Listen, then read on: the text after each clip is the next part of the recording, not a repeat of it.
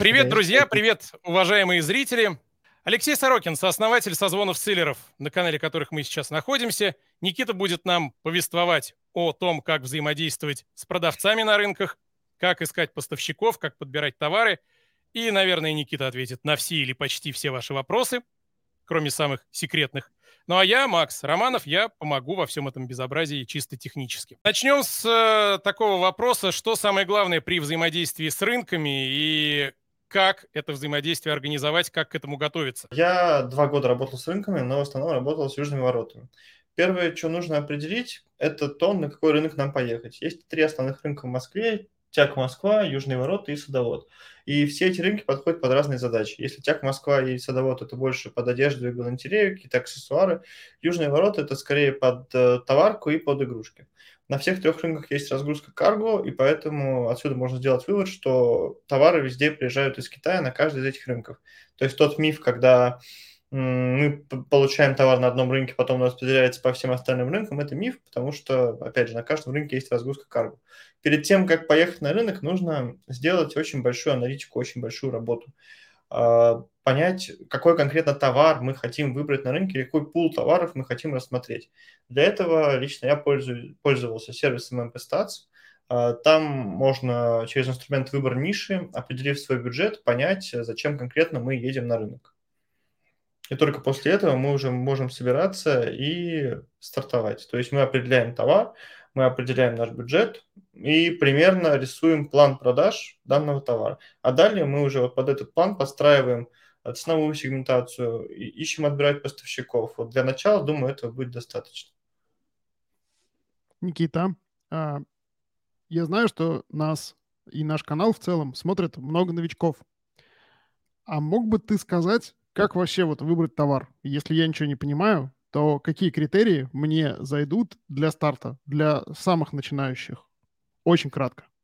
Ой, круто, тоже отличный вопрос, потому что у всех разный старт. Кто-то начинает со 100 тысяч рублей, кто-то начинает со 150, кто-то начинает с миллиона. Э, на моем пути встречались разные компании, и мышление на старте, оно у всех плюс-минус одинаковое. Первое, что надо делать, это не выбрать товар, а понять, что у нас есть, какой у нас есть бюджет. А после этого мы должны выбрать товар относительно наших денег, чтобы нам хватило денег его купить, чтобы нам хватило денег его продвинуть, и чтобы нам хватило денег да закупить этот же товар, потому что э, на Wildberries есть такие истории, как кассовые разрывы. То есть э, товар заказан, он ушел с остатков, а деньги мы получаем только тогда, когда товар выкупили. Соответственно, вот этот кассовый разрыв надо его чем-то закрывать. То есть нужна еще вот эта третья подушка денег, которая позволит нам дозакупить этот же самый товар. А, и с бюджетом 100 тысяч рублей, например, тут нужно выбирать максимально дешевый товар в закупке, который будет очень быстро оборачиваться. Потому что нам не хватит денег на какие-то товары от там, 500 рублей в закупке, от 600 рублей в закупке. А, для того, чтобы понять, что нам не хватит денег, нужно пользоваться просто таблицей умножения. 500 умножить на 100 это уже там 50 тысяч рублей. Это половина нашего бюджета. А 100 единиц товара – это вообще не количество. Если что, нормальное количество. Сейчас э, условия нам диктуют такие, что от, наверное, 300-500 единиц товара должно быть. Почему? Потому что один из важнейших пунктов ранжирования на Wildberries непосредственно – это скорость доставки до клиента. Если наш товар доставляется долго, мы находимся далеко. Поэтому наша задача обеспечить товаром каждое направление. Условно говоря, север, юг, э, восток, центр. Ну, минимум 5 складов. И для этого нужно там минимум 500 единиц товара. И это мало, кстати говоря, это очень мало. Поэтому, если у нас 100 тысяч рублей, закупка нашего товара должна быть до 100-150 максимум рублей с учетом уже преп-центра. А если у нас бюджет миллион рублей, тогда мы уже можем на 300 тысяч рублей гулять. Почему на 300 тысяч? Потому что бюджет я всегда делю на три части. Закупка, продвижение, подсорт на три равные части. Поэтому 300 тысяч рублей мы уже можем потратить на закупку, и закупка может достигать там 300-400 рублей для того, чтобы нам было удобно комфортно себя чувствовать на маркетплейсе. Ты сказал, что нужно иметь представление о том, какой товар ты ищешь еще до того, как э, выдвигаешься на рынок. А как быть с, с людьми, которые рассказывают, ну вот я поехал на рынок, ходил там, искал и вот нашел. Это вообще нормальная практика? Это такой, это когда мы подбрасываем монетку, и она очень долго в воздухе летит, и непонятно, упадет она или не упадет она. Такие кейсы есть, это правда, но для этого нужно, не знаю, в казино кто умеет выигрывать, вот, пожалуйста, езжайте на рынок, закупайте товары, продавайте их. Я не умею. Я проще доверюсь цифрам и лучше поанализирую подольше и поеду туда за конкретной целью. Такие кейсы, правда, есть. Когда они встречаются? Они встречаются у девочек, которые шарят в одежде, которые разбираются там в моде, в каком-то еще там направлении стиля, что там модно, что не модно. Они просто вот едут такие, о, это будет модно. Вот сейчас есть эти вещи, называются как таким смешным, с пайетками, вот, это просто блески такие, и это модно оказывается. А я об этом вот на садоводе узнал. А оказывается, это прям пик при пик. И девочки, правда, закупают, продают, но, опять же, тут надо иметь какую-то определенную экспертность или удачу. Вот так, в основном аналитика. Просто заходим в MP смотрим, какие ниши развиваются, анализируем график тренда, смотрим, например, какие ниши сейчас находятся в убытке, но через два месяца, например, будет их подъем. И если мы закупаем на спаде тренда товар, то у нас есть достаточно времени, чтобы его прокачать, а потом, когда начнется тренд, мы уже будем занимать какие-нибудь крутые позиции и э, хорошие продажи будем иметь за счет того, что мы попали именно в волну. Это такая базовая базовая аналитика. Ну и, соответственно, чтобы там были деньги, чтобы у нас потолок не наступил через там 300 тысяч оборотов. Привет, я Алексей, сооснователь проекта «Созвоны селлеров», благодаря которому создано это видео. В рамках созвонов я очень близко общаюсь с десятками быстрорастущих селлеров на маркетплейсах. На основе этого я сформулировал топ-5 действий для мощного роста селлера в пяти простых постах. Что тебе нужно сделать прямо сейчас, чтобы ускорить свой рост? Может быть, учиться прокачивать карточки товаров?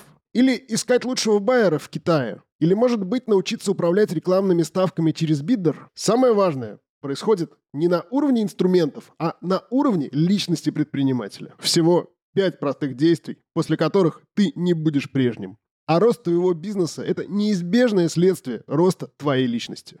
Поставь видео на паузу и забирай топ-5 действий для твоего роста в моем телеграм-канале по ссылке в описании прямо сейчас. А закупаться на рынках на московских – это насколько выгодно в сравнении с тем, что можно заказать товар напрямую в том же Китае. Понятно, что это дольше, но, может быть, ради выгоды стоит укрупняться и работать напрямую с Китаем? Раньше 100% я говорил «да». Китай железобетонно. Сейчас как работает? Вот если мы нашли какой-то новый товар, нам надо точно его закупать в Китае, потому что до рынков он еще не доехал. Если товаром торгуют уже 3-4 месяца, скорее всего, на рынке уже приехали контейнеры этого товара. И там он будет стоить плюс-минус так же. Почему? Потому что закупить контейнер – это очень дорого. Это безумно дорого. Но за счет того, что огромный объем этого товара, цена закупки будет сильно дешевле. И мы с нашим там объемом в тысячу, три тысячи единиц не пролезем по цене, даже если мы купим товар там у какого-нибудь очень крутого поставщика. Потому что цена на контейнер и цена на 3000 штук – это разные цены. Отсюда мы делаем вывод. Если мы торгуем новинкой, 100% Китай. Если мы этого не нашли, мы понимаем потенциал этого товара, это Китай. Если товаром уже торгуют там несколько месяцев, мы идем на рынке сначала, смотрим, анализируем, а потом мы уже принимаем решение, Китай или рынок. Не всегда так бывает, что в Китае дешевле. Смотри, Никита, давай а, опять поиграем в арифметику. Вот, например, у меня есть 200 тысяч на закуп. И получается, я хочу сделать первый, э, первые шаги на Wildberries, и я новичок. Соответственно, на саму закупку я могу потратить, ну, где-то 75 тысяч, получается. 70 тысяч, 30% от этих денег. И на 70 тысяч нужно, чтобы у меня получилось 500 единиц товара. Это примерно получается сколько? 120, там, 130, 150 край рублей в закупе. Вот такие мне нужно выбрать, заранее определиться, чего мы хотим, примерно, ну, какие, какие штуки, например, посмотреть тренды там и так далее. Я узнаю, что, например, там пойдут трусы мужские с начесом для людей за 40 лет. Вижу тренд, вижу нишу, думаю, что карточку я поставлю в топ. Ну, как-то предполагаю, я типа, фиг знает, у меня опыта нет, я же новичок. Ну, вроде как можно. 200 тысяч на 70 я беру, и мы, получается, едем дальше на садовод, потому что там одежда. Или натяг. Правильно? И Не надо... Давай, рассказывай. Правильно? Ну, вот смотри, сначала ты сказал, что у нас есть 200 тысяч на закуп. Я такой, mm-hmm. на закуп или общий бюджет на выход? Получилось так, общий бюджет на выход, хорошо. График тренда – это единственный пока критерий, по которому я говорил, что стоит судить. Есть еще такая очень важная вещь, как уровень социального одобрения. уровень социального одобрения в такой нише, как нижнее белье, аксессуары для телефонов, ну, всякая мелочевка, короче, играет очень важную роль. И FMCG. FMCG – это товары постоянного спроса. Мыло, кофе, чай, сахар, там, еще что-нибудь. Сыграет очень большую роль. Нам надо понимать, как мы э, достигнем большого уровня социального одобрения в определенной категории. Потому что вот мы встаем рядом с конкурентом с помощью рекламы, какого-нибудь трафика. Вот тут мы, у нас 5 отзывов, вот тут конкурент, у него 5000 отзывов. Чем мы круче? Даже если у нас будет цена на 20, на 30 рублей дешевле, э, не факт, что наш клиент выберет нас, потому что 20-30 рублей и 6 тысяч отзывов. Тут 6 тысяч отзывов выигрывают, потому что 20-30 рублей – это не особо крутая такая скидка. Но в этом случае мы еще и маржу свою теряем. А, нужно больше брать критериев для анализа. График тренда, а, социальное одобрение – это только два. На самом деле по аналитике можно делать прям полуторачасовой эфир минимум. И по поводу того, как выбирать товары перед тем, как ехать на рынок. Сейчас мы рассказываем только базовые знания и в основном по поводу взаимодействия с рынками. Хорошо, смотри, да, углубись, пожалуйста, социальное одобрение. Это вот типа чем отличаться от конкурентов? Почему будут брать нас? Ну, а у нас ни отзывов, там нифига нету, ни оценок, ничего. Приведи примеры вообще, какие, вот, что это такое бывает? Социальное одобрение, ну здесь все просто. Вот у конкурента 5000 отзывов, у нас 5 отзывов. И люди сейчас склонны, ну, масса, э, общий график, когда люди большой массой идут в одну сторону, потому что там уже есть нормальное социальное одобрение. А здесь, то есть товар новый, он нам неизвестен. И нам нужно будет вкладываться в выкупы, в раздачи, во внешний трафик для того, чтобы эти отзывы приросли. На самом деле все поменяется, когда мы преодолеем 100 отзывов. Потому что если мы рассмотрим график отзывов, то до 100 отзывов отзывы очень сильно влияют на продажи. Там прям вот очень такой сильный угол наклона, а после 100 отзывов этот угол меняется значительно сильно, и 20%, наверное, играет роль со 100 до 1000 отзывов. Если мы берем от 0 до 100, там прям процентов 80 имеет влияние отзыва, а потом этот график очень низко снижается. То есть наша задача набрать 100 отзывов. Для этого нужно сделать либо раздачи, подарить наш товар за отзыв, это отличный способ продвижения нового товара, либо выкупа. Это для тех, кто там рисковый парень, кто не боится ничего, никого, и после этого мы уже можем совершенно спокойно гнать трафик. Главное, чтобы к этому времени у нас товар еще был в наличии, и тут мы сталкиваемся с еще одним риском работы с рынками. Мы можем очень много закупить э, у нашего поставщика, он пообещает нам, что этот товар у него приходит каждые 5 минут вагонами, а мы приходим, придем к нему, а его нет. Такой риск тоже есть. Получается, а, заранее мы выбрали товар, понимаем, чем мы будем отличаться от конкурентов, во-первых. Во-вторых, понимаем, что мы будем попадать в сезон, тренд будет прирастающий, ну, надеемся. И третье, надеемся, что нашей силы, денег, э, ресурсов хватит для того, чтобы какими-то путями получить 100 первых отзывов. Вот это типа как бы база. И с этой базой, со списком да. таких потенциально интересных товаров, уже можно ехать на рынок. Да, со списком потенциально интересных товаров. И э, есть такая вещь, как э, в контенте это постпродакшн. То есть, когда мы закупили товар, нам надо еще продумать его контент-план. Я на самом деле до, наверное, до лета думал, что инфографика – это инфографика. На Авито 500 рублей за слайд, пожалуйста, все будет круто, здорово. Но оказывается, дизайн играет очень важную роль в товарке, в товарке 100%. А, потому что вот не мог, не мог я на одном кабинете с партнерами пробить там определенный уровень продаж 15, 20. Ну, вроде как бы круто, но кисловато. И надо было что-то сделать такое, чтобы было там 70, 80, 100. Что мы сделали? Мы нашли дизайнера, который вот прям профессионал-профессионал, который в дизайне там много-много лет, и у него дизайн стоит не 2 500, а за 5 фотографий 15 тысяч рублей. Мы такие, ну ладно, давай попробуем. Мы сделали этот дизайн, и, о чудо, 60, 70, 100 заказов в день, прям вот сразу. Поэтому, когда мы закупаем товар на садоводе, мы относимся к нему как к брендовой вещи, которые мы купили за гору денег, которые нам хочется всем-всем-всем показать. И мы вкладываемся в контент очень сильно, потому что если у нас конкурент имеет 5000 отзывов, но дизайн такой, ну, слабоватый, а мы такие, а у нас прям вот Гуччи, а отзывов там мало, а потому что дорого. И тогда тоже клиент может сделать выбор в нашу пользу. Очень большую роль играет контент э, вот в наши дни. Это снова Алексей из проекта «Созвоны селлеров». Напоминаю про гайд с топ-5 лучшими действиями для твоего роста как селлера. Этот гайд основан на инсайтах десятков быстро растущих ребят. Поставь видео на паузу и забирай топ-5 действий для твоего роста по ссылке в описании в моем телеграм-канале прямо сейчас. Смотри, контент — это все-таки уже там после рынка. Но понятно, что когда ты гуляешь по рынку, ты должен понимать, можешь ли ты вокруг какого-то конкретного товара сделать прям классную, красивую, релевантную этому товару фотосессию, чтобы было продающе и сильно лучше, желательно, чем у конкурентов, которых ты хочешь подвинуть в топе. Правильно я все зафиксировал? Все, да, все, конечно, разумеется, это прям очень важно. То, как Огонь. Приехали, гуляем по рынку, смотрим, что как дальше, что делать. Самое главное, что мы должны э, понять перед тем, как поехать на рынок, мы в один день не сможем проехать больше, чем один рынок.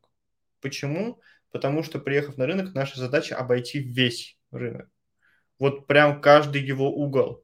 Если мы говорим о садоводе, это прям много. Это открытый садовод, это крытый садовод. И это прям день. Потому что если мы потом поедем еще на юшку, это будет часа 4, и там тоже мы много времени потратим, половина уже будет закрыта. Почему весь рынок? Потому что у некоторых поставщиков есть один и тот же товар с совершенно разной ценой. Вот вообще с разной. На южных воротах я натыкался на один и тот же товар у прям чуть ли не у соседей. А закупка отличалась 150-170 рублей. Для товара с закупкой в 400-300 рублей это достаточно много. Поэтому для того, чтобы вот прокачать свою маржинальность вот на данном этапе, мы ставим задачу обойти весь рынок и пообщаться с каждым, у кого есть данный товар. Если к нам поставщик относится как-то наплевательски, то есть, ну да, что-то есть, со склада можем привезти, когда угодно, не знаю, подожди, телефон, лучше оттуда уйти, потому что если он сейчас с нами так взаимодействует, он нас не заинтересован. Мы его чем можем заинтересовать? Типа большим объемом, на который, возможно, мы не готовы, либо какими-то долгосрочными отношениями. Но для долгосрочных отношений и мы, и он должны быть готовы. Поэтому оттуда лучше уйти, пойти еще поискать. А если он такой вот один уникальный, который нам подходит, ну тут уж тогда, правда, придется как-то договариваться и общаться. Но заранее скажу, все мои взаимодействия с поставщиками, которые были во мне не заинтересованы, заканчивались не очень хорошо, потому что какие-то браки возникали, какие-то косяки с товаром, пересорты возникали, и как с этим работать, мы тоже сегодня поделимся. Вот я как раз хотел спросить, а как правильно взаимодействовать с продавцами на рынке, с потенциальными поставщиками, у которых ты будешь закупаться? Как торговаться, как с ними разговаривать? Если они китайцы, если они СНГшные граждане, которые по-русски более-менее хорошо разговаривают, э, как подойти, как познакомиться, как вот это все делать? Здесь на самом деле не стоит разделять на национальности, потому что это одна большая национальность, торговцы. И они примерно, риторика у них плюс-минус одна и та же. Если мы интересны данному человеку, он с нами будет хорошо общаться и заинтересовать его, как я уже сказал, можем объемом. Что мы должны обязательно определить, э, когда мы общаемся с поставщиком на рынке? Это условия разрешения ситуации, если вдруг мы выявляем брак. Если поставщик э, нам говорит, что э, вот, пожалуйста, забирай партию, мы должны у него попросить, что весь брак, который мы выявим на складе, мы вернем тебе обратно. То есть вот прям поштучно привезем все остальное. Если он на это идет, значит, он добросовестный, значит, он нас заинтересован, значит, он уверен в своем товаре. Если он на это не идет, тут тяжелее. Тут у нас есть два варианта. Либо мы прям там, на садоводе, открываем все коробки, либо мы, либо наш сотрудник, а, и смотрим каждую штуку товара на предмет каких-то там неточностей, несовпадения цвета, несоответствующего качества или вообще не того товара. Тогда на следующий раз, скорее всего, он даст нам проверить товар у нас на складе и вернуть брак, если что. Нужно быть аккуратным очень сильно с одеждой, потому что на садоводе у меня был небольшой опыт. Мы закупили тогда только спортивные костюмы, начинали работать, это было, наверное, года два назад. Мы закупили баул 70 э, килограмм, а тогда у меня не было особо сотрудников, никого. Вот я его тащу веселый такой, погружаю в машину, мы привозим его на склад и начинаем упаковывать, так выворачиваем, а там нитки торчат, ну жестко прям, прям очень жестко. Мы это все обратно, и слава богу, тогда нам пошли навстречу и все поменяли. Но бывает такое, что люди не меняют, потому что заранее об этом не договорились. А на что еще стоит обращать внимание при выборе поставщика? А если вдруг мы говорим поставщику, сейчас я еще пойду посмотрю, похожу, потом, если что, вернусь. Если он дал нам высокую цену, он может нас оставить, чтобы еще там поторговаться и так далее. Мы можем спросить у него количество максимальное, какое есть. Это тоже может повлиять на цену, потому что если у него э, есть там наличие 500, 1000 штук, и мы запрашиваем цену на этот объем, он нам даст более выгодную цену. Если нам вообще говорит, что такого объема нет, скорее всего, с этим поставщиком работать не стоит, потому что, возможно, этого объема никогда уже и не будет. Поэтому стоит найти поставщика, у которого есть нормальный объем товара. Но исходя из последнего похода на рынке, я скажу так, садовод обеднел.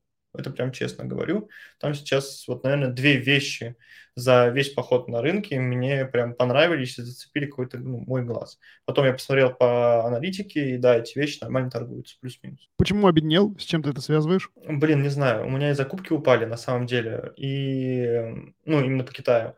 И в целом сейчас как будто бы люди снизили оборачиваемость свою.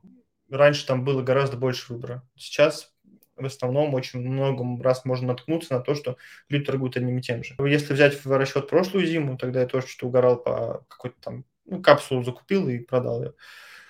Тогда было гораздо больше выбора. Сейчас прям как будто бы и прошлогоднего много осталось, и нового что-то мало. Класс. Нашли поставщика. Вроде как товары норм. Вроде все нравится. Что дальше делаем? Если все норм, если мы нашли поставщика, дальше мы не покупаем, не торопимся. Если это именно тот товар, который мы анализировали, то мы идем и куда-нибудь садимся в кафе, не в кафе, э, перепроверяем все то, э, что мы собрали до рынка. То есть мы сравниваем закупку, мы сравниваем э, цену актуальную на ВБ этого товара, мы дописываем контент-план данного товара, мы прописываем стратегию продвижения этого товара, на какие склады мы будем грузить, когда мы будем это грузить. Потому что если мы вот прям сразу купим этот товар, то все, деньги должны начать работать. Если деньги не работают, это не очень хорошо. То есть э, мы должны вложить деньги только тогда, когда с минимальной задержкой они начнут э, себя отрабатывать. Мы пошли, написали стратегию продвижения запуска нового товара, нашли, куда мы будем его рекламировать, где мы будем набирать отзывы, в каких группах мы будем размещаться для раздачи и каким образом продвигаться в топ. Сейчас способ один – это ну, большая конверсия и автореклама. И только после этого, если у нас после данной манипуляции сошлась экономика, мы понимаем, куда мы его отгрузим, мы понимаем, как мы его продвинем, мы идем и закупаем товар спрашивать, будет ли еще этот товар у этого поставщика, он скажет да. Он скажет, блин, при, приедет прям буквально позавчера, и все точно будет, не переживай, лучше купить все, что есть. Если мы прям уверены в этом товаре, лучше купить все, что есть. Потому что очень большая вероятность того, что такого же не будет. Если будет, будет здорово. А в чем риск, э, если будет э, еще раз такой товар? В том, что цена может быть выше. Если ну, наш торговец почувствует спрос, он такой, а что не плюс 50 рублей, а что не плюс 100 рублей? Если мы говорим про одежду, вроде бы 100 рублей это ну так, а это полностью цикл преп-центра. То есть лучше купить все, что есть. И, и только после этого мы закупаем товар и сразу же отгружаем его либо на fulfillment, либо на наш склад, либо там ведем на квартиру, упаковываем сами, что очень порочно, потому что я тоже начинал упаковывать товары сам. И потом ну, это просто очень безумно сильное выгорание произошло, во-первых. Во-вторых, невозможно здраво оценить свой бизнес, пока вы являетесь одной небольшой шестеренкой этого бизнеса. Только встав и посмотрев на свой бизнес а со стороны, можно принимать какие-то более крутые управленческие решения. Потому что пока вы тут все упаковываете, вас вроде все устраивает. Что-то отгружается, что-то там зелененькие цифры в заказах, все так здорово. Но развитие будет вот с таким темпом. Если вы большую часть будете делегировать и искать не где сэкономить, а где больше заработать, тогда темп просто у вас будет значительно выше. Очень важная мысль. А, она идет, на самом деле, прям к такой красной линии через большинство моих постов, через мое общение с группами, через общение с ребятами на разборах. Если ты не делегируешь, то ты в своем бизнесе самое слабое звено. И, во-первых, на тебе вся ответственность, и это реально психологически давит. Чего бы ты вот прям в моменте об этом сам не думал? Стопудово давит. А во-вторых, ты не можешь как бы как следует отвлечься там, взять выходной. И если ты не работаешь, то все, и бизнес не работает. И получается, что если ты не делегируешь, даже на не очень больших э, оборотах, то это прям вообще прямой путь к выгоранию. Ты стопудово сгоришь, вопрос это будет через полгода или там через 9 месяцев, или через год. Зависит от твоей крепости. Вот, поэтому решение как можно раньше начинать делегировать. Никита абсолютно прав, я тебе плюс 100. Делегирование – это круто. Вот я к этому пришел через два года, там первые два года я сам вел там три кабинета, 300 артикулов. Я думаю, ну нормально. Еще ночь не спать, это ж, ну, так все делают, бизнесмены. А Сон для слабаков. Да, для кого? У меня есть сладкая газировка и конфеты. Нормально, живем, тусуемся. И в итоге понял, что хватит. Прям сильно хватит. И тогда это прям был бунт, какой-то дергающийся глаз левый. И я сказал, что, наверное, надо что-то поменять в своей жизни. Вот с этого момента начал менять. Но у кого-то это наступает через полгода и приводит к более фатальным последствиям, типа там, да пошло на все, нафиг, пойду на работу, работать лучше. И люди не делегируют, а просто оставляют это. Потому что как будто бы принимается решение, что Wildberries это все обман, это все, чтобы там обмануть бедных россиян, и надо просто пойти и зарабатывать деньги по-настоящему, как все это делают, 5.2 с 9 до 18. Но нет, можно посмотреть на свой бизнес по-другому. Супер, классный поинт. У нас есть вопрос от зрителя. Никита, вот смотри. Я пришел на рынок, подготовившись. У меня был какой-то список товаров, там трусы с начесом, трусы без начеса, теплые штаны, там что еще в сезон надо, игрушки новогодние. И ничего не нашел вот ничего вообще не зацепило из того, что я готовился. А можно ли как-то, находясь уже на рынке, визуально определять, что у какого-то товара есть потенциал? Здесь стоит, наверное, отойти немножко в сторону и понять, что такое вообще торговля на маркетплейсах. Все думают, что торговля на маркетплейсах – это продажи. На самом деле торговля на маркетплейсах – это вообще не про продажи, это про цифры. То есть визуально понять, что товар имеет потенциал – нельзя от слова совсем, потому что он для нас может иметь потенциал, а для кого-то, для другого он может вообще никакого потенциала не иметь. Вот нам он понравился. И первое, что надо сделать, когда мы начинаем вообще заниматься бизнесом, это вот нам понравилось оставить вообще в другом месте, потому что мы предприниматели. И то, что нравится нам, в основном может никому не понравиться, потому что у нас чуть другой угол мышления. Вот он правда другой. И я тоже натыкался на эту историю. Первый раз вот полтора-два года, наверное. Я такой, о, я бы себе это купил. А сейчас я просто вот так вот делаю и никогда в жизни не говорю о том, что я бы себе это купил или не купил. Надо покупать не то, чтобы ты себе купил, а то, что в данную секунду жизни нужно людям. Что делать в случае, если у нас есть такая крутая гипотеза, что вот визуально эта шапка идеально подойдет всем. Мы берем, фоткаем ее и идем в то же самое кафе на садоводе это Хинкальный номер один, на южных воротах это Султан Лагман около шестого входа, а на Тяг Москва это либо Старый Баку во втором здании, либо Шашлык-Машлык в основном здании. Классные кафешки. И там можно прям посидеть, поанализировать, открыть э, комп. И мы ищем похожий товар на ВБ. Он, он там, скорее всего, есть. Он там, вот, блин, скорее всего, точно есть, если он есть на рынке. Если у него есть продажи, мы молодцы, у нас есть нюх. Если продаж нет, надо понять, почему продаж нет. Плохие отзывы, плохой контент, мало трафика получает данный товар. Все это нам помогает сделать импостацию. Мы забиваем ссылочку вверх, в самую в верхнюю поисковую строчку. Нам выдается полный отчет, мы смотрим, а, какие продажи, какие выкупы, делалась ли реклама, если мы вниз спускаемся, там видно, делалась ли реклама, по каким запросам она делалась, по какой ставке она делалась. Идем проверку ставок, смотрим, какая ставка текущая, по нормальной ставке делалась, не по нормальной ставке делалась. Смотрим на склады, на которые отвезен товар. Понимаем, а, достаточно ли близко этот товар находится к нашей целевой аудитории, или вообще он там с ФБС продавался. И исходя из этого мы уже можем делать вывод. Если мы в какой-то из этих э, критериев не попадаем у нашего конкурента, и больше никто не продает этот товар, есть шанс, но только шанс. То есть в целом дальше идем анализировать именно тренды, сезонный, ценовой сегмент. Кстати говоря, ценовая сегментация от импостации очень такая обманчивая история. Почему? Это, этот график дает средний показатель по нише, но, возможно, в ценовом сегменте более высоком просто мало народу и мало выручки за счет того, что там один-два поставщика. У меня такая история была с леггинсами. А, леггинсы в основном в ценовом сегменте имеют прям жесткую свечу. Ну ладно, имели полтора года назад, потому что этот кейс у меня был полтора года назад. Жесткую свечу имели, продавались в цене 470-500 с чем-то там рублей. Прям свеча. Больше как будто бы нигде нет продаж. Но в цене 3000-3500 была одна тетя, которая продавала одни и те же леггинсы в пяти цветах, суммарно на 6 миллионов рублей. С офигительной фотосессией где-то в Венеции на яхте, и она торговала на миллионов 6 или 7 рублей, и, возможно, это были даже одни и те же леггинсы. И ценовая сегментация была реально 3 200, 3 400, что-то такое, из-за контента. Поэтому на ценовую сегментацию обращать внимание нужно, но э, проверяйте вот эти вот упущения. Если мы видим, что в этой цене прям ну, небольшая выручка, посмотрите, может, там всего один человек, и можно с ним пободаться немножко. Вот что надо делать. По поводу ценовой сегментации есть что добавить. А, недавно у нас была очень классная девушка на разборе, вот, и у нее футболки. А я, ну, любитель дорогих футболок, и там не, недавно пробил нов, новую ценовую категорию, купил футболку за 14 тысяч.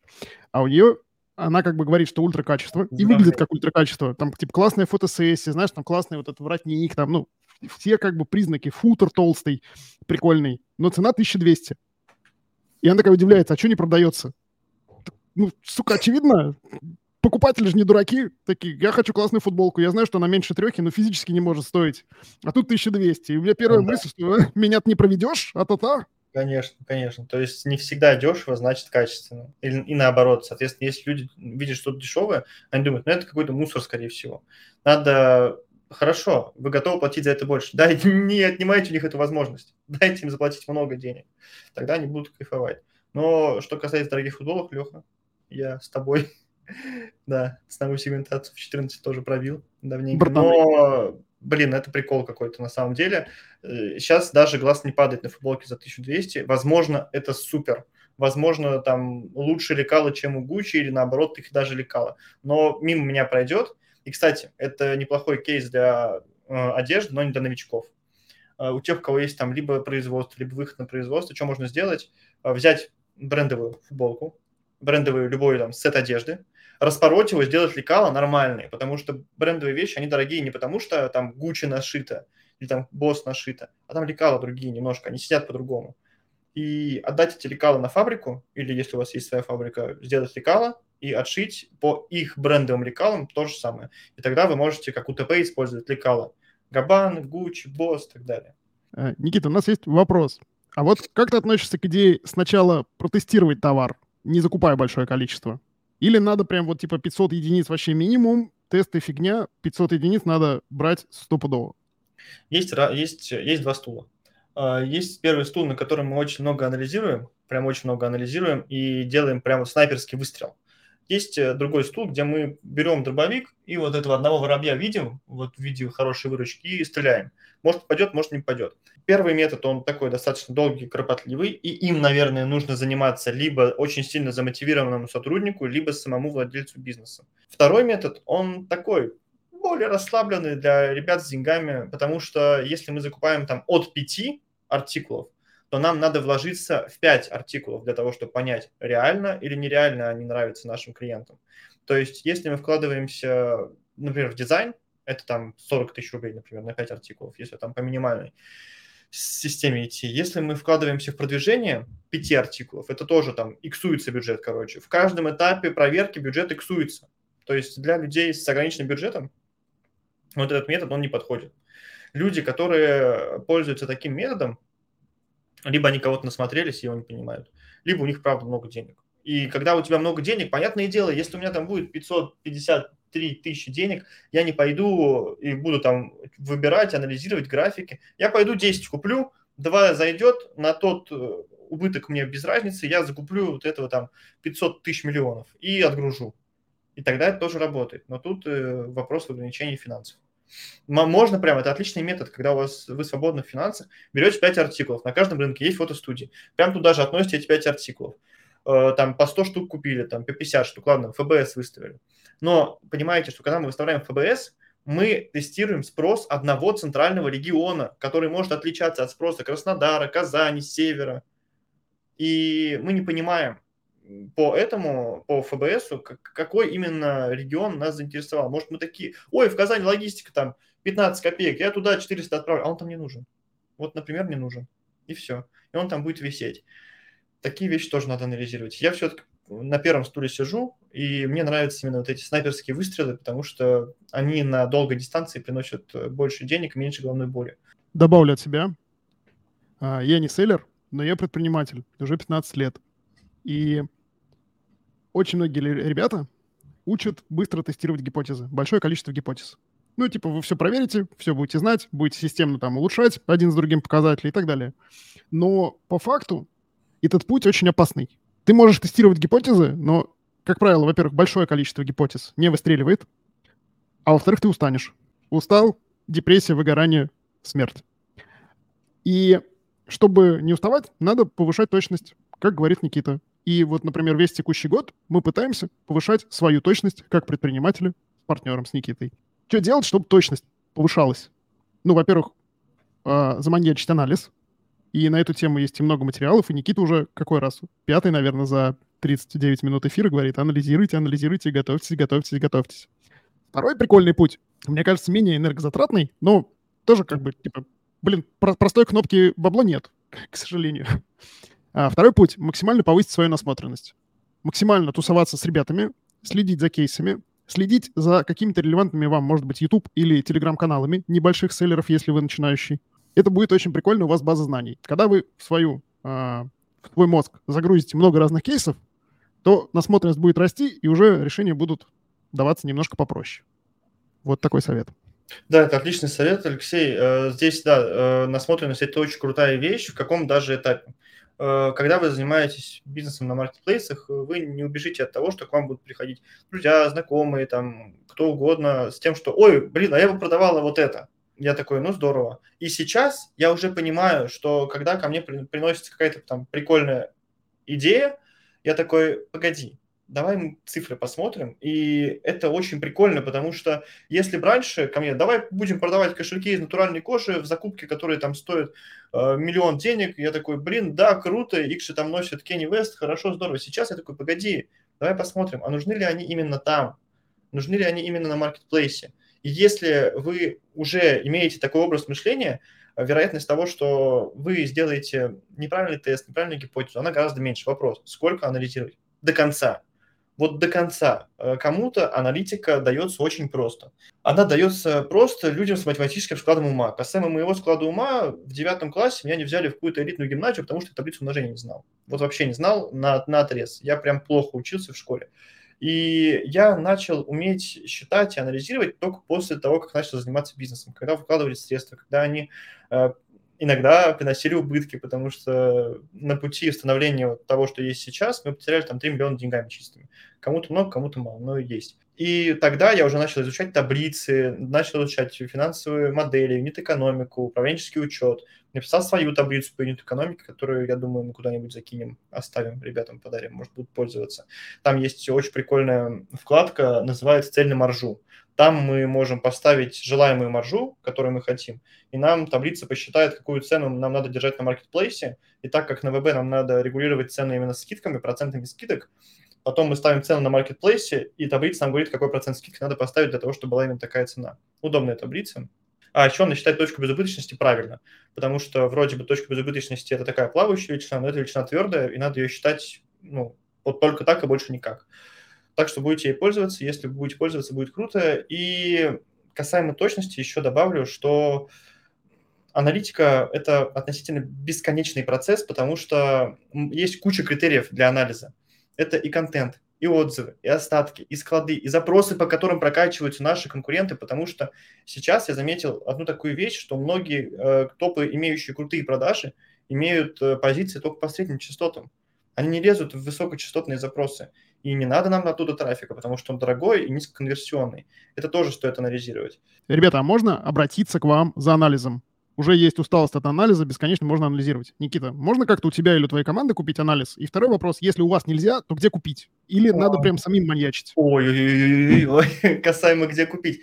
А, смотрите, а, моя команда уже там порядка двух лет оказывает консалтинговые услуги касаемо там аналитиков, выборов товаров и так далее. Как где купить можно? Есть куча всяких аналитиков, которые на Авито по 3000 рублей нам закидывают товары. Выбор товара – это не просто картинка товара, ссылка на Китай и так далее.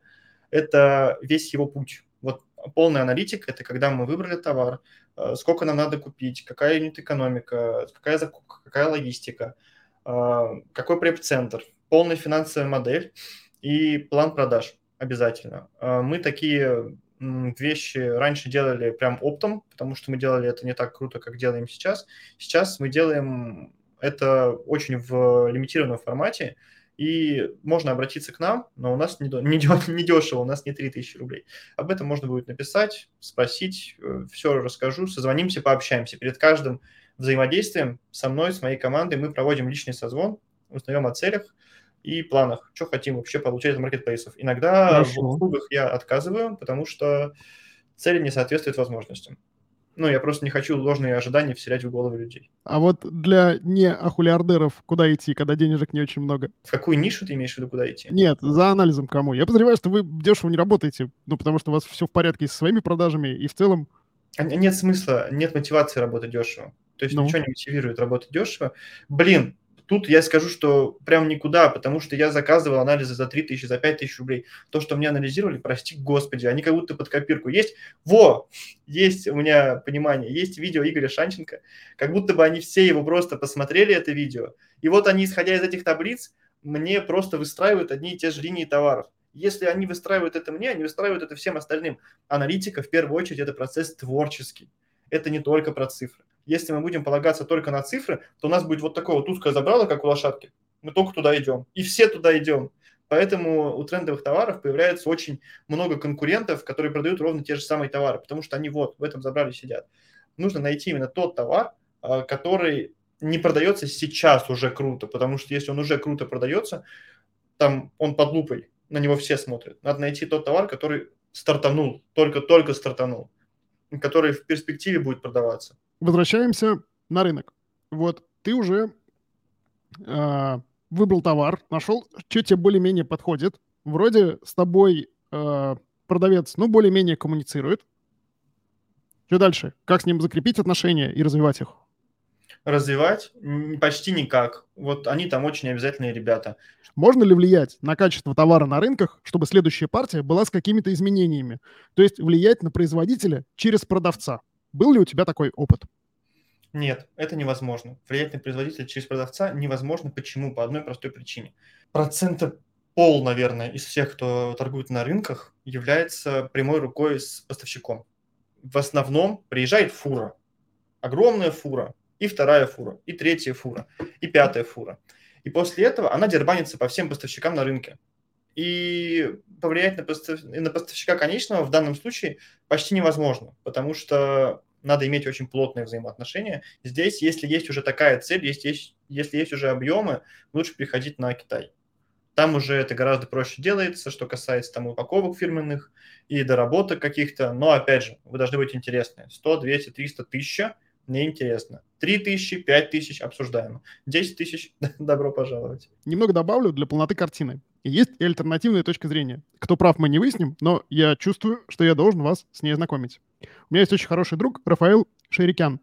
Он помогал мне в разборах селлеров. Он сам твердый селлер, хороший результат. И он развивается именно через сотрудничество с рынками. Сознательно идет в Китай. Его гипотеза следующая. Он считает, что рынки — это маленький Китай. Такое представительство Китая в Москве, с которым можно также прокачивать взаимоотношения. Ну, например, а, в Китае есть какая-то небольшая фабрика, муж управляет этой фабрикой в Китае, а жена на рынке в Москве. И у него получается именно идти этим путем. Более того, Рафаэл не использует банковские кредиты, но очевидно, что если ты хочешь расти быстро, тебе нужно финансовое плечо.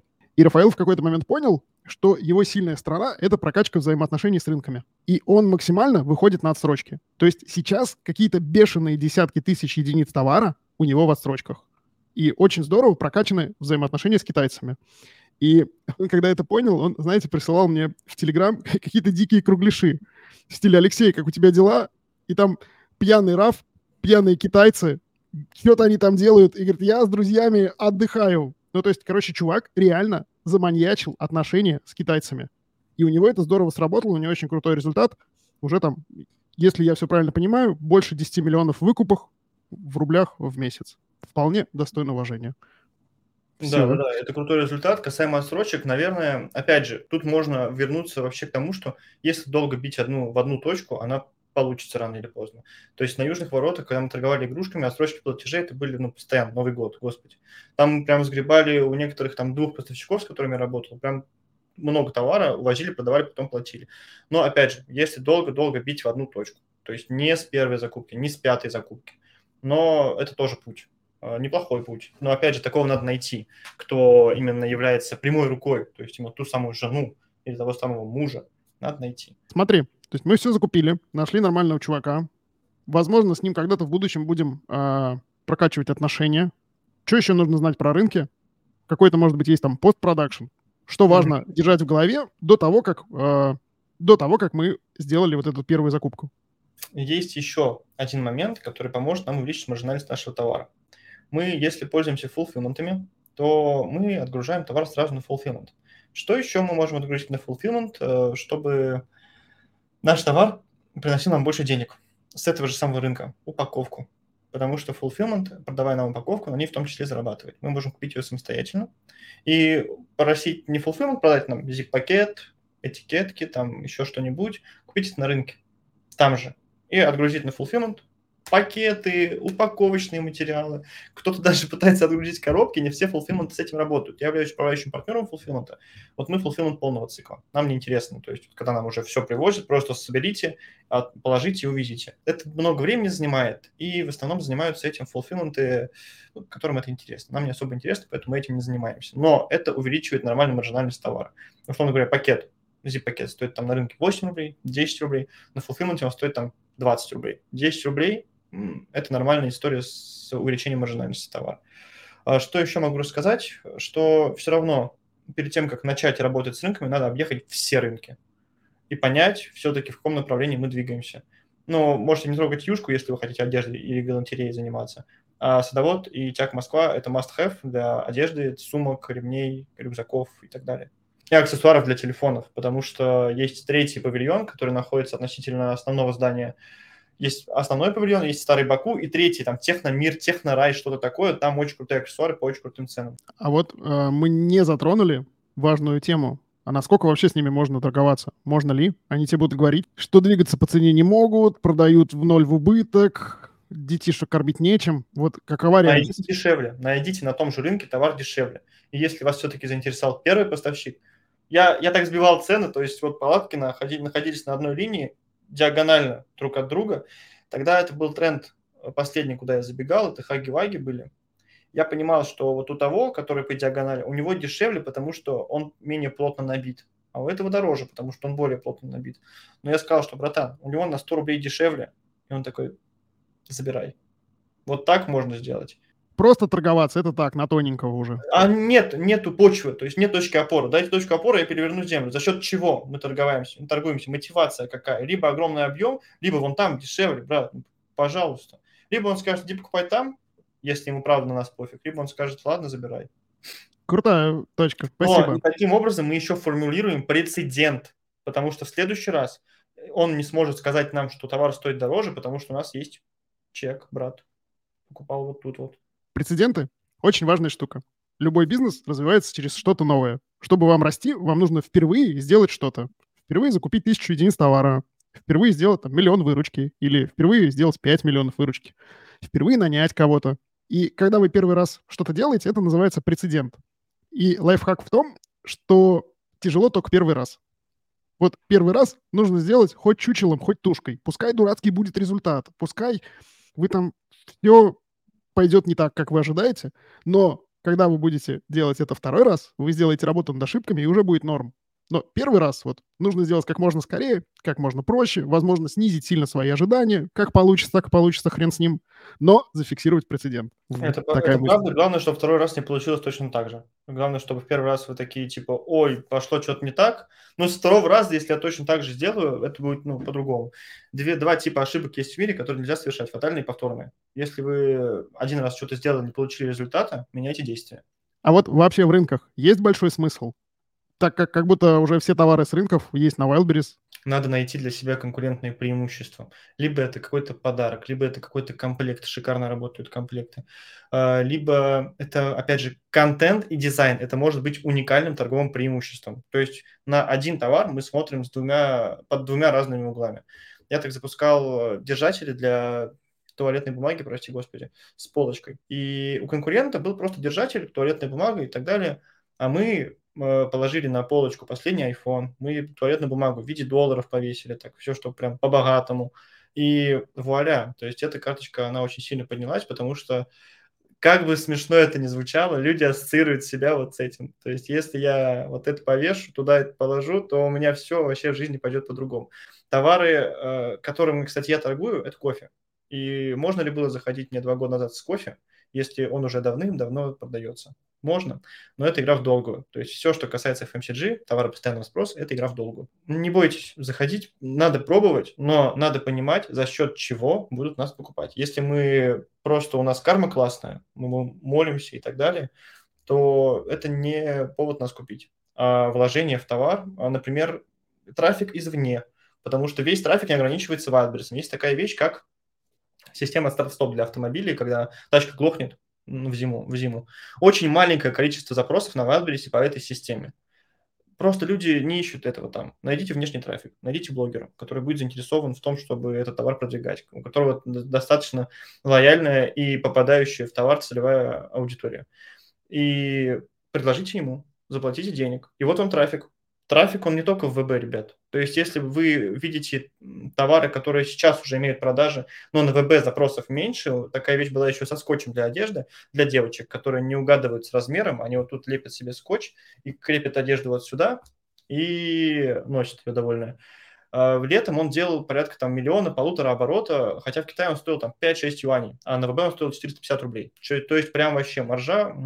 А запросов на ВБ было всего 6 тысяч в неделю соответственно, трафик не оттуда приходил. Там продаж больше, чем запрос. Найди какого-нибудь бьюти-блогера, который там рассказывает про образы. Кто-то сейчас там популяризирует историю с крутыми шмотками секонд-хенда, дай бог здоровья. Закиньте туда.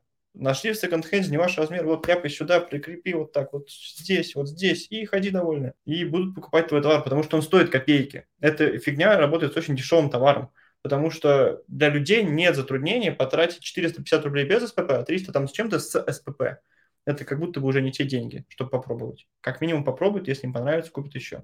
Моя точка зрения, ну, как бы все товары кто-то уже продает, или почти все, и искать что-то уникальное, ну, как бы вообще не факт, что ты найдешь когда-либо в жизни. Вот, поэтому я бы учил методологию, учился заходить с товарами, которые не уникальные, ну, как бы осознавая, как ты будешь отличаться от конкурентов. А, очень круто Никита рассказал про социальное одобрение, про фотосессии, про прокачку карточек, там, про анализ юнит-экономики и так далее. Никита, слушай, у меня такой вопрос, э, возможно, не совсем в контекст стрима, но мне очень хочется спросить. Все новички думают про Wildberries, но, казалось бы, все остальные маркетплейсы тоже могут составить конкуренцию. И казалось бы, что э, кажется, что там немного другие портреты целевой аудитории. То есть если Wildberries это больше про ширпотреб, про какие-то дешевые вещи, то, может быть, Озон это про более дорогую аудиторию и более дорогие вещи. Как ты считаешь? Я для себя изначально принял такое решение, когда начал заниматься маркетплейсами, что я из одного маркетплейса выжму максимально много, вот насколько это получится. И только после того, как там закончится вся вода, я пойду пить в другое место. Сейчас э, там сувать две, там три трубочки в разные маркетплейсы у меня нет цели. Например, я не понимаю, как на Озоне можно продавать круто одежду дорогую или на Яндекс Маркете как можно продавать дорогую одежду, потому что там есть такие свои заморочки, э, которые, в которых я, во-первых, не разбираюсь, там я не эксперт, я только ВБ. И, во-вторых, э, насколько я слышал, очень сильно маркетплейсы влияют на цену. Например, если я буду продавать один и тот же товар на Озоне и на Вайлдберрисе, и Озон спалит, что это я продаю один и тот же товар, но на ВБ будет дешевле, чем на Озоне за счет СПП, Озон скажет, братан, а давай цену мы вниз, а то ты там дешево продаешь. И ты будешь просто сильно вынужден. Поэтому я пока в разные реки пить не хожу, я пока там пью. Мне пока там нравится. Я сегодня побуду этим, знаешь, который Баба Яга против. А, у нас есть в наших группах просто кейсы, когда ребята начинают отгружаться на Озон и делают там плюс 50, плюс 60 процентов к выручке одним решением. И иногда это ну, прикольно релевантно. Но, конечно, думайте каждый раз сами.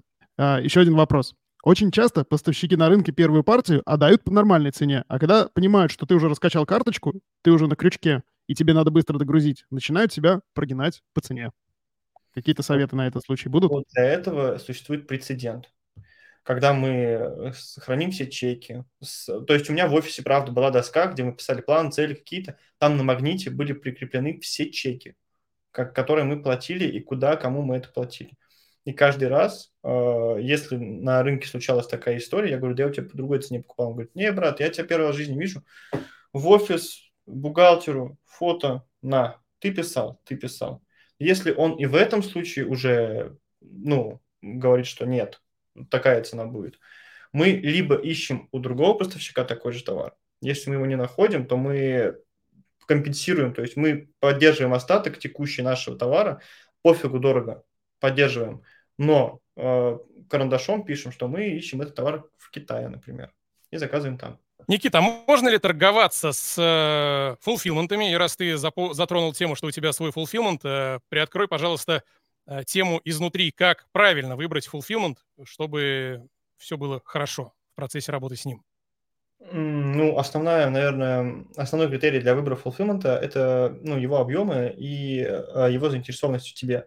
И опять же, торговаться фулфилментом можно. Мы очень часто идем на уступки. Почему? Потому что нам клиент интересен. Например, мне написали, что вот у нас есть прайс, по нему посчитали, дороговато, но мы к тебе фуру везем. Может, что-то там порешаем? Я говорю, погоди, сейчас будем решать, сейчас очень быстро все порешаем.